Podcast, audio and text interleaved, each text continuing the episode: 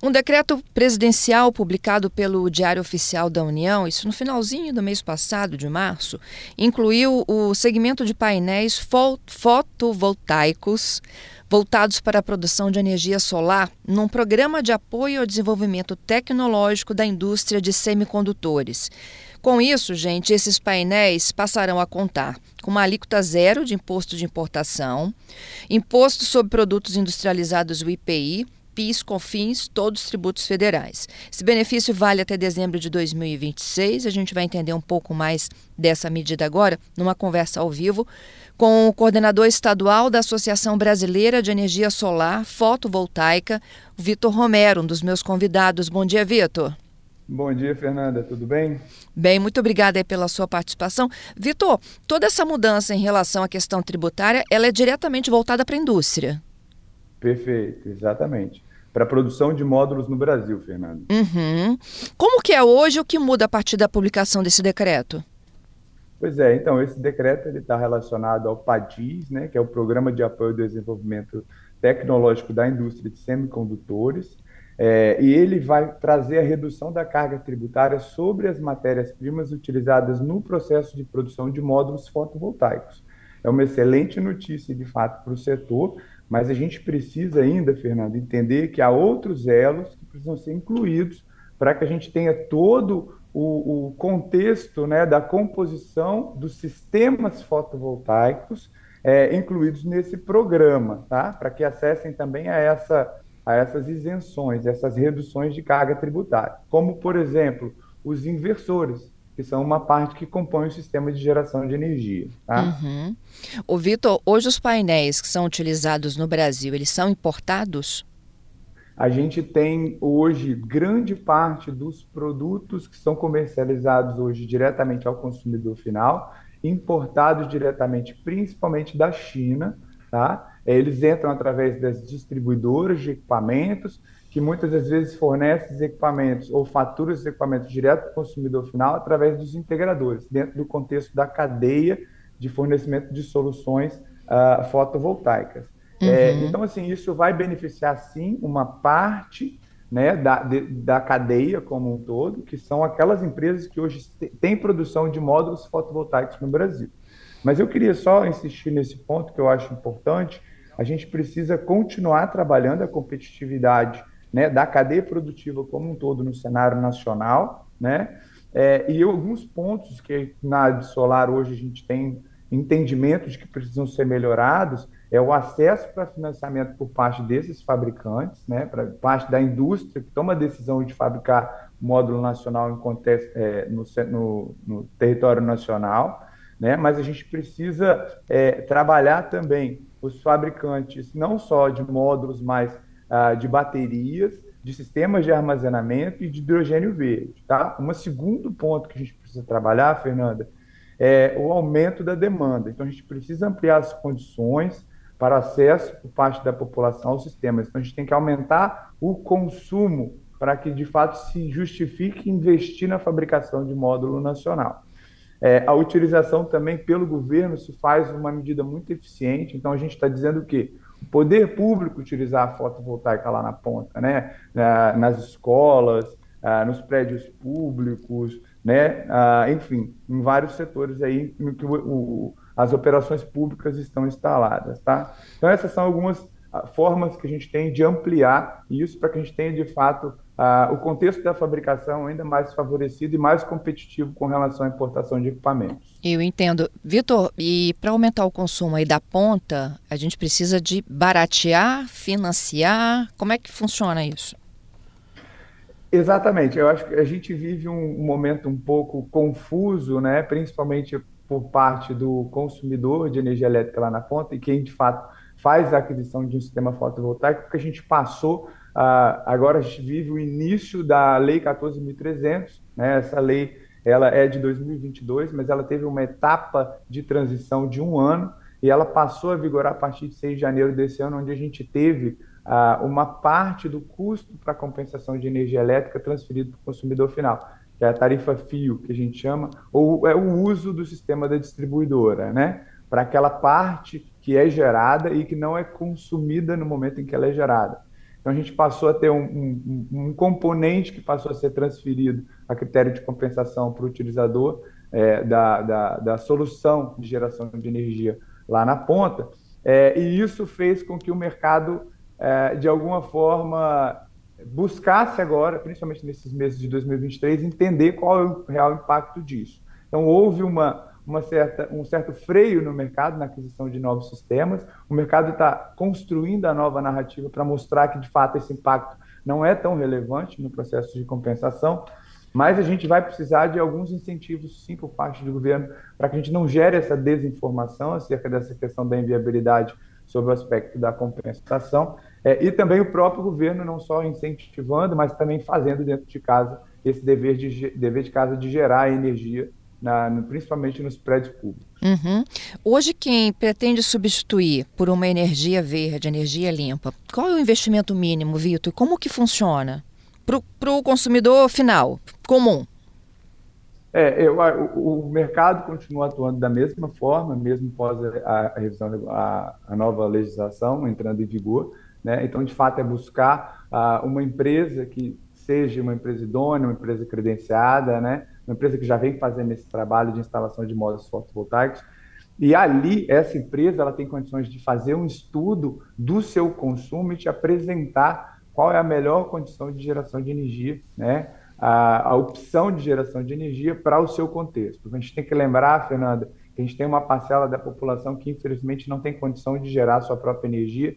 São principalmente quem é consumidor de energia elétrica e vive num apartamento ou tem um telhado que muitas vezes não suporta um sistema fotovoltaico né, um telhado de eternite, por exemplo, é, um telhado de, com, com baixa condição de carga, ou numa área sombreada que não justifique.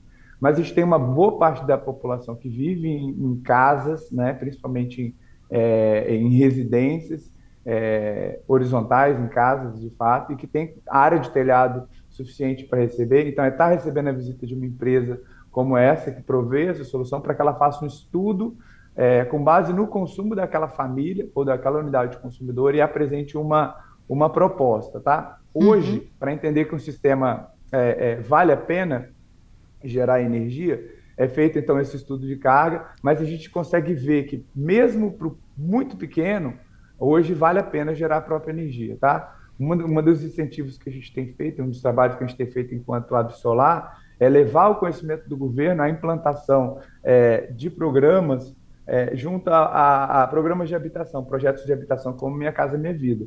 Então, Entendi. se eu consigo gerar um resultado eficiente para um programa Minha Casa Minha Vida, eu consigo gerar para qualquer parcela da população, praticamente, que não receba um incentivo. Tá? Uhum.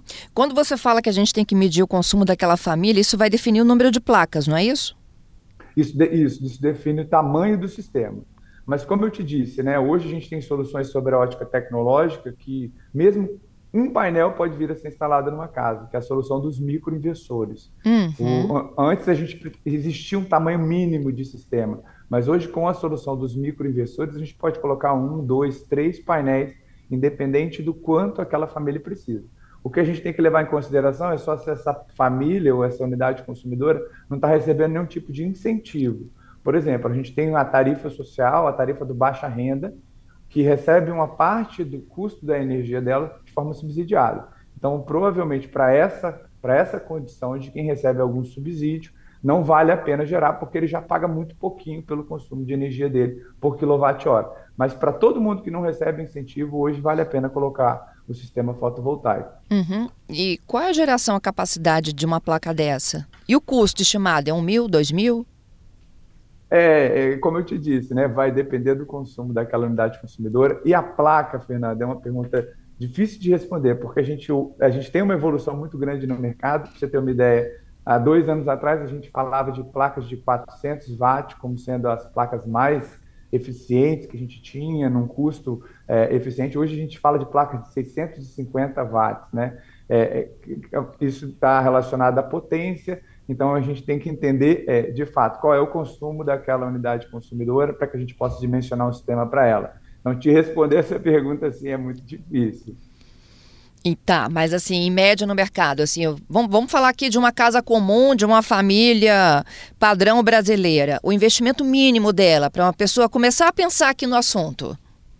É, vamos colocar assim, é, hoje um sistema, eu vou te colocar em prazo para pagamento. O tá. que ele economiza, vai, ele vai conseguir amortizar esse sistema. Hoje, na condição da EDP no Espírito Santo, com algo em torno entre 4 e 5 anos, tá? Com o que ele economiza, ele vai pagar o investimento que ele fez. Uhum. Mas não, não, a gente não consegue estimar um investimento mínimo para uma família padrão. Uma família padrão que vai consumir os seus, vamos colocar, 250 a 300 kWh, é, a gente, eu estimo hoje um sistema na casa dos 12 a 13 mil reais. Entendido. Eu acho que já começa assim a clarear que não é nada impossível, né? Não, não.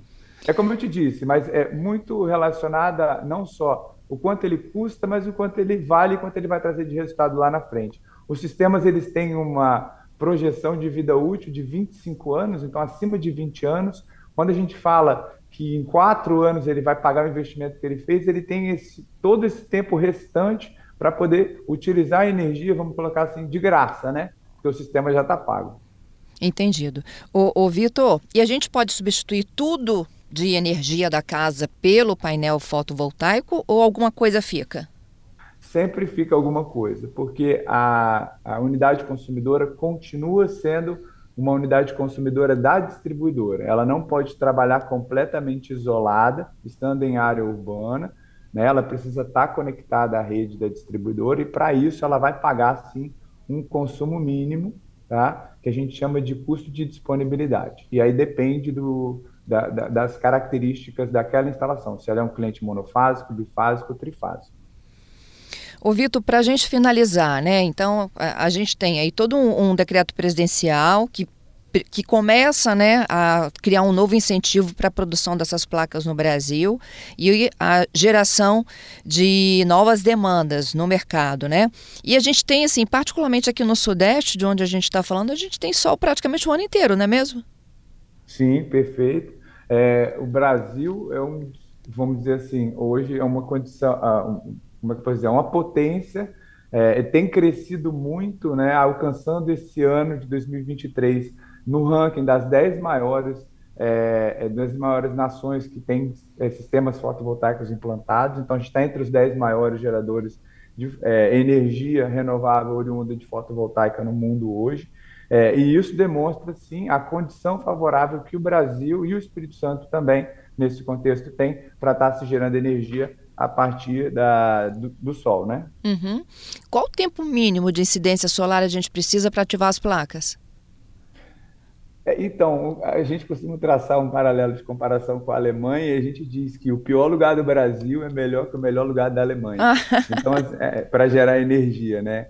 É, então, como a gente tem, a gente está próximo da linha do Equador, né? A maior parte do Brasil está próximo da linha do Equador. A gente tem os dias, né? Muito longos, principalmente longos no, no verão, é, um pouco mais curtos no inverno, mas ainda assim eles seguem uma média, né? O suficiente para estar tá gerando uh, o ano todo com uma certa constância. É isso que faz com que o Brasil tenha condições favoráveis e muito favoráveis para estar tá gerando energia ao longo do ano todo. Tá? Uhum. Então, e, essa e, essas placas armazenam também? É isso. É, quando a gente fala de armazenamento, a gente está falando de um sistema é, adicional. A geração é uma coisa, acumular, acumular energia é outra coisa. Então, existe um sistema de geração e a ele pode ser, sim, adicionado um sistema de acúmulo de carga, de geração, né? que vai servir ali para suprir a, a, a, demanda de energia daquela unidade consumidora nos momentos em que o sistema não está gerando. Se a gente está falando de um sistema solar, ele só gera no momento em que a gente tem incidência de raio solar, ou seja, durante o dia, e durante a noite, hoje, quem não tem um sistema de bateria usa a energia da rede.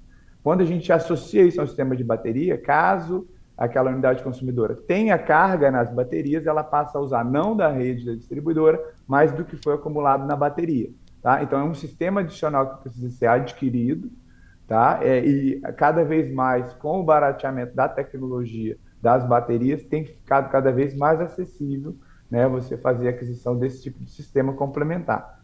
Ele, ele também é um, um investimento que precisa ser feito pela unidade consumidora, e que vai ter o seu prazo, o seu tempo ali de retorno também a, mais ou menos próximo do que a gente consegue, é, é, do que a gente fez essa conta aí, né? Se o, se o investimento vai ser da casa de 4 a 5 anos para pagar o investimento no sistema, ele vai precisar de mais uns 4 a 5 anos para poder pagar o sistema de bateria hoje. Tá? Entendido. Vitor, muito obrigada, viu, por ajudar a gente a entender um pouco mais do assunto. Eu agradeço pelo convite e fico à disposição. Muito obrigado. Vitor Romero, como eu já apresentei, ele é coordenador estadual da Associação Brasileira de Energia Solar Fotovoltaica.